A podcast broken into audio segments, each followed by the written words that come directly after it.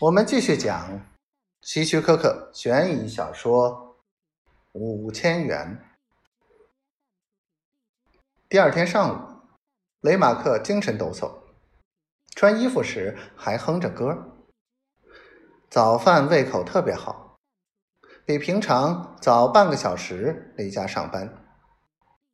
他只需要几分钟就可以把钱放回金库。他没有达到目的，因为银行外面有位不速之客在等候，他就是加德警长。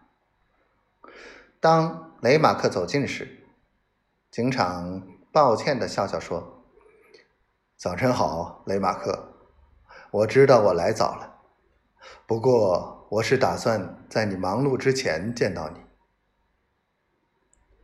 雷马克感到一阵担心。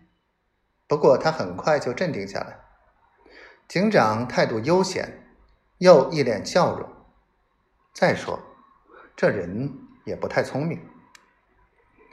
他们进入银行时，雷马克勉强一笑，把他领进自己的办公室，请他坐下，不经意的把手提箱放在文件柜上。什么事，警长？他问：“在办公桌后面坐下。”警长翘起二郎腿，说：“是关于比尔的事儿。你知道，他是珍妮小姐的侄子。”雷马克皱起眉头：“你是说他回镇上来了？”“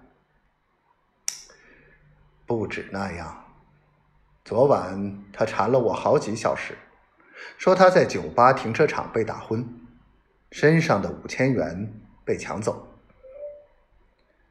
雷马克眉头皱得更紧了。五千元？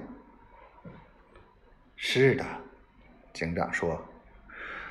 比尔发誓说是他姑妈给的，要做什么特别生意，只要现金。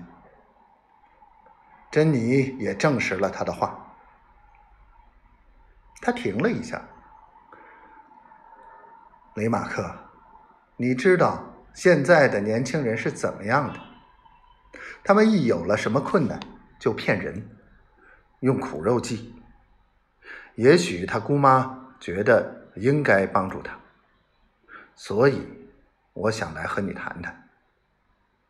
你知不知道，珍妮小姐最近取了一大笔款，或者？借了一大笔款。